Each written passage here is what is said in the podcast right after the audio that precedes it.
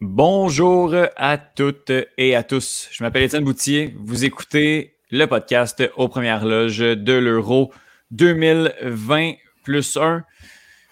Je pense qu'aujourd'hui, c'est la journée de, référence. C'est mm-hmm. la journée là où l'Euro euh, démarre complètement de manière assez folle.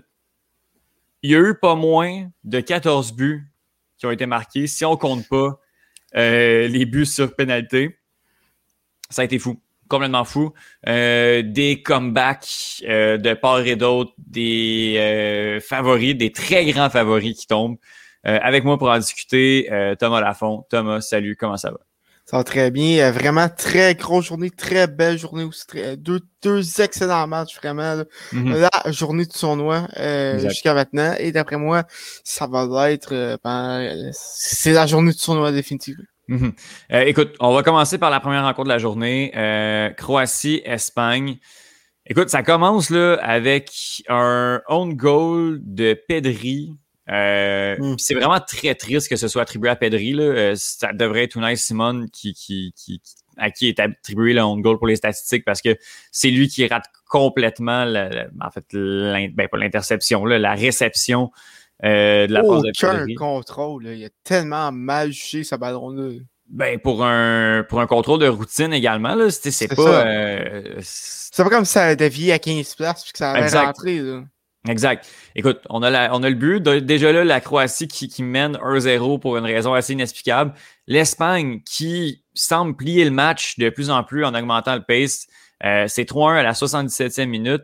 Euh, Orsic, 85e, fait 3-2 et euh, Pasalic de la Croatie fait 3-3 euh, euh, ben, dans les arrêts de jeu carrément. C'était complètement fou. Finalement, l'Espagne qui rétablit l'ordre normal des choses avec des buts de Morata et de Oyarzabal en, en prolongation. Mais écoute, ça, on, on, pensait avoir tout vu à ce moment de la journée. C'était fou. Mais qu'est-ce que tu as pensé en premier lieu de cette rencontre? Ben, honnêtement, les, Espagnols ont beaucoup mieux joué euh, que, que, dans la phase de groupe, notamment le match contre la Suède qui s'était comme endormi. Euh, vraiment, là, ça a été. Ils, ont mis le pied sur l'accélérateur. Euh, puis, puis vraiment, la, remontée des Croates, c'est vraiment à cause du bon jeu des Croates et non d'un endormissement dans la tête, mais je sais pas le mot. Là. Euh, ouais, Ben, d'une de, de, baisse de régime. de, ouais, Exact. C'est vraiment tout le crédit revient à la Croatie pour euh, cette remontée-là. Ben oui, puis tu sais, c'est ça le propre aussi d'une équipe qui, qui, a du caractère puis qui continue à, foncer malgré le fait qu'on perd par, euh, par deux buts. Euh, tu sais, on a juste continué, on a mis de la pression, l'Espagne qui, qui, a fini par reculer on a mis ces buts-là, euh, puis, puis on, a, on a effectué la remontée. Euh, bon, après ça, on l'a échappé. Je pense qu'au niveau du talent, puis on avait une Espagne qui était relativement en confiance. On aurait pu euh, mhm. perdre tout, tout ce momentum-là qu'on avait du côté de l'Espagne. On a réussi à revenir. On a marqué nos buts. On a gagné la rencontre, puis on s'en va encore de finale. bravo à l'Espagne, mais on ne peut pas en rien enlever à la Croatie qui n'a pas démérité pendant cette rencontre-là c'était c'était assez fou. C'était vraiment fou. Est-ce qu'on essaie de passer ça, de passer rapidement? Est-ce que tu as autre chose à dire sur, euh, sur cette rencontre euh, complètement folle? Moi, j'en ai beaucoup à dire sur l'autre. Donc, euh, ouais, non, ça. l'autre, il y en a beaucoup à dire. Ben, écoute, c'est ça justement. Puis, autant qu'on pensait avoir vu le match référence du tournoi, c'était peut-être le cas, mais on a eu un France-Suisse à la quasiment même euh, physionomie, en tout cas pour les 90 mhm. premières minutes. Moi, j'avais prédit que la France allait, prendre un but rapidement dans le match euh, et revenir et gagner un 3-1, 4-1. J'ai eu raison jusqu'à la 81e minute. Euh, on l'a vu, là, la, la Suisse qui a quand même été dans le coup de toute la rencontre. Même si la France a dominé un bon 20 minutes en début de deuxième demi, la Suisse a eu, sa chance, a eu un péno raté, notamment après le, le 1-0. Euh, on a justement ben, Rodriguez a, tiré sur le gardien quasiment. ben, bel arrêt de, de Lloris. et bon, Benzema, 57-59 ça n'a pas été long. Là. Comment égaliser et reprendre l'avance et prendre l'avance en fait de manière assez efficace? Benzema vient de nous donner une leçon ici. Euh, Pogba, superbe frappe, 75e. Mm-hmm. Mais Seferovic 81 et Gavranovic 90 envoient les deux équipes en prolongation. Et là, ce qui devait arriver arriva. Euh, on s'est rendu en pénaux. Puis c'est la Suisse qui a éliminé et sorti les champions d'Europe en titre. Je veux. Euh, champion du monde en titre. champion du monde en titre, mon Dieu, c'est encore mieux. Les champions d'Europe sont déjà en vacances. Euh, Qu'est-ce que toi, comment tu as vu? Comment c'était juste fou, là? Pas d'autre chose à dire, mais honnêtement, chapeau à la Suisse. Ils ont, jamais abandonné. Moi, je m'attendais à, à, une domination. Ben, je dirais pas une domination, mais à un match beaucoup plus facile pour la, pour la France. Une, euh, comme, disent les Anglais, un, walk in the park. Une, mhm. petite promenade dans le parc, ça va être facile, un petit 2-0, puis on passe à autre chose. Mais mhm. vraiment, la Suisse m'a impressionné grandement. Et là, écoute, on, cette année, on a beaucoup de petites nations qui se lèvent, le Danemark, mhm. la République tchèque, la Suisse. Là, écoute, c'est vraiment une année, une année spéciale, un tournoi spécial, puis ça paraît, tu sais, la Suisse, normalement, n'aurait pas d'affaire à battre la France. Mm-hmm. Puis c'est vraiment, vraiment un excellent match côté de la Suisse. Euh, D'ailleurs, euh, petite parenthèse, il faut que je remplisse un pari. Euh, Zachary Saint-Pierre, euh, félicitations, tu es définitivement le dieu du soccer. Oh wow! Bon. Et c'est c'est ça. Lui, il a, pratiqué la Suisse à, la battre à, France. Donc, euh. et, il, a eu, il a eu raison. La, la, Suisse qui est rentrée dans ce match-là, la tête haute, euh, qui sans complexe, puis a joué comme une équipe qui matchait la France en, termes de talent. C'était ça qui était, qui était très, qui était impressionnant à voir. Les petites équipes, justement, ont plus peur des grosses, ont plus peur de personne. Mm-hmm. Ils rentrent dans les tournois, ils font ce qu'ils ont à faire, puis tout, tout, tout peut arriver. Puis écoute, même si la France, justement, a eu son moment de, domination incroyable où on aurait dû plier le match, où ben, on a plié le match, le rendu à 3-1 qui reste 15 minutes. Ouais, à 3-1, euh, c'est supposé être fini. le match est plié, puis finalement, ben non, la Suisse est revenue, nous a offert une performance incroyable, une performance du tournoi, qui est justement quasiment meilleure que celle de la, de la, Croatie, parce que la mhm. Croatie est revenue, mais pas en prolongation. Puis là, ben, euh, la Suisse, euh, dans les tirs, euh, dans les tirs de barrage, réussit à l'emporter. Mbappé, le dernier joueur à tirer. Il va s'en vouloir. Il va s'en vouloir. C'était. Il y a eu plusieurs moments dans la rencontre où, j'ai lâché des, des cris. Ça, ça était parti. Le, le, poteau également de commande qui, d'après moi, va faire des cauchemars en revivant ce qui s'est mhm. passé. Il, restait cinq secondes aux arrêts de jeu. Écoute, c'était fou. C'était une rencontre complètement folle. Hugo, le risque, il y a eu vraiment beaucoup de difficultés pendant les, les tirs de pénaux aussi. Normalement, oui, le quatrième but, si je ne me trompe pas, euh, de la Suisse. Il a bougé avant le tir. Mm-hmm. Écoute, c'est... À, décevant, je m'attendais pas à ça. Peu importe, il aurait fallu le, il aurait fallu le refaire si le, tir avait été, euh, euh, avait été arrêté. écoute, on va, on va le prendre. On va le prendre du côté de la mm-hmm. Suisse. Là, présentement, le gros upset, c'est un petit qui sort d'une grosse équipe parce que la Suisse n'avait pas eu une phase de groupe incroyable. Elle m'avait déçu un peu en termes de jeu, puis ben finalement, on sort les champions du monde. C'est quand même mhm. euh, impressionnant. Écoute, euh, leur tournoi a été euh, sauvé. oui. Puis écoute, il, y en a encore. qui sait? Qui sait ce qui peut arriver, que ce soit que ce soit la, la, Suisse, que ce soit le Danemark, la République tchèque. Justement, on a des petits poussets qui peuvent aspirer aux grands honneurs. Euh, il va y avoir la République tchèque ou le Danemark en demi-finale de l'Euro. Mhm. Tout, tout, tout peut arriver.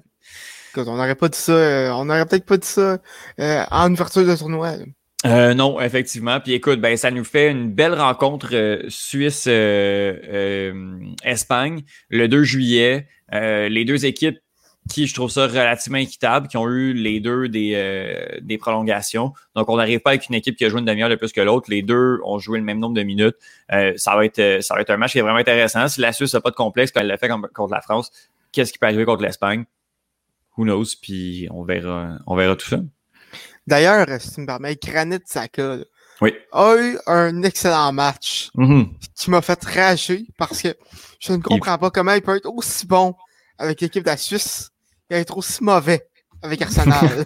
Ben écoute, euh, je, te, je te parlerai également de Paul Pogba, qui, euh, qui est un peu. Mais pour vrai, pour regarder les matchs de, de Manchester United, il- Pogba a eu une bonne saison, a vraiment une bonne saison. Euh, il est pas si pire que la bipolarité qu'on lui, qu'on lui attribue entre Mhm. ce qu'il offre en club, ce qu'il offre. en- C'est vrai que l'envie est beaucoup moins là en club, mais en termes de talent, on lui demande un rôle moins offensif que ce qu'on. Tu sais, il remplit le rôle de Bruno Fernandes beaucoup du côté de la France. Euh, il pourrait peut-être en faire plus du côté de Manchester United, mais c'est pas la complète douille qu'on qu'on annonce à Manu puis euh, le joueur surhumain en équipe de France. Mais c'est quand même quelque chose qui arrive beaucoup aux gardiens de but. ça. Euh, des gardiens de but qui, en club, sont très bofs, comme Sergio Romero, qui a jamais rien fait ou presque en club, mais qui en équipe nationale a mené, ben, entre autres, euh, l'Argentine en finale de Coupe du Monde et en finale de plusieurs Coupes América, sans les gagner, mais au moins, euh, au moins il était là. Ça arrive beaucoup aux gardiens de, de sortir des. ouais, ok. Euh, la- la- la- la- L'Argentine qui mène 3-0 présentement en Coupe América, si jamais on veut. Ah, c'est 3-1. Zut. Thomas, est-ce que tu as un top pour ta journée? Euh, la Suisse, définitivement. Ouais. Euh, écoute, quand tu sors, quand tu sors des champions du monde en huitième de finale, Mhm. écoute, tu peux pas ne pas avoir le top de la journée aux premières loges. Euh, Vraiment un honneur, euh, un honneur qui leur revient euh, grandement. Euh, match, euh, une fin de match en fait, que je serais sans faille du côté de- Mhm. de la Suisse. Ben écoute, vraiment. Toi, tu, vas la donner à la, Suisse euh, avec raison, hein, Thomas, mais moi, je vais le donner à l'Espagne parce qu'on aurait pu baisser les bras à plusieurs moments dans cette rencontre-là. Le on goal de euh, Pedri, la remontée, le tournoi vraiment difficile, les deux premières rencontres où ça a été extrêmement ardu. Puis là, ben, dans les deux dernières rencontres, on a marqué 10 buts. Donc, euh, un gros props à l'Espagne qui joue comme un gros. Euh, qui, qui, ben, qui devrait jouer comme un gros également. Puis on a eu quand même une belle, euh, une belle journée. Donc, euh, donc je vais leur donner. là, on aurait pu baisser les bras à, à plusieurs reprises. Euh, Thomas, ton, ton flop? Ben, advenant une défaite d'Espagne, je l'aurais donné à Unai Simon. Mais euh, là, ça va aller avec A- Adrien Rabiot, qui vraiment Oh, ben. n'a rien fait. Rien fait. euh, pendant euh, le match de la France. Il était vraiment juste un con. En plus, à la défense gauche, on sait qu'il Ouais. joue milieu. On, on, on milieu en club. Je comprends pas la décision de me mettre en, tant que latéral gauche. Ben, c'est parce qu'on n'a personne. Ouais, on a. On- on a- C'est ça, On a personne. euh, euh, Lucas. Est-ce que Lucas Hernandez est toujours vivant? Parce que c'était le latéral gauche en 2018. Euh, il était là. N'a pas joué. Je regarde s'il est rentré pendant la rencontre. Je pense pas. Euh, non. c'est, Non, on avait une euh, défense à 3. Euh, C'était c'est un, genre de 3. De, de 3-5. euh, ben, un 3-5-3, genre du côté de la France. Puis qu'on a changé euh, rapidement, ben rapidement quand euh, ben qu'on a changé à la mi-temps là. Euh, on a sorti euh, Clément Langlais, on a rentré Kingsley Coman pour enlever un défenseur et mettre un attaquant. Mais ouais, le schéma était bizarre. Le problème c'est qu'il y a, vra- il y a aucun latéral gauche. Euh, justement, en 2018 c'était Lucas Hernandez qui a legit joué aucune minute de latéral gauche depuis trois ans. Fait que je pense que c'est vraiment difficile. Même Pavard, qui est un défenseur central habituellement, joue à droite pour dépanner mais euh, c'est vraiment pas dans ses habitudes, donc euh, donc c'est quand même particulier. Mais ça, c'est très c'est c'est très Didier Deschamps de de pas en appeler même un moyen euh, pour au moins avoir quelqu'un à cette position-là. Euh, S'il veut pas appeler personne, il appelle personne, puis il se retrouve avec Rabiot, qui a été défensivement pourri, qui a rien à faire, puis euh, qui a laissé, qui a été super nonchalant notamment sur sa ligne, euh, sur sa ligne de défense. Ça aurait pu Mhm. mettre un joueur suisse euh, qui avait marqué un but là, aurait pu le mettre en jeu. C'est lui qui, qui bougeait pas.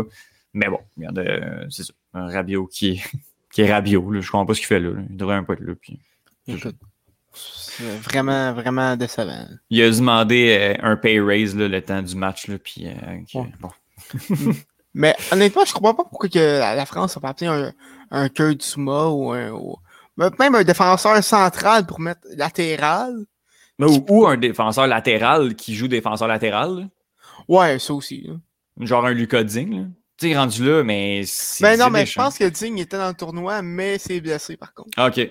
Puis d'autres défenseurs latérales, il n'y en a pas. Là. Ferland Mendy, il existe pas, n'existe là. pas. Là. Ça, lui, ça se peut pas. là.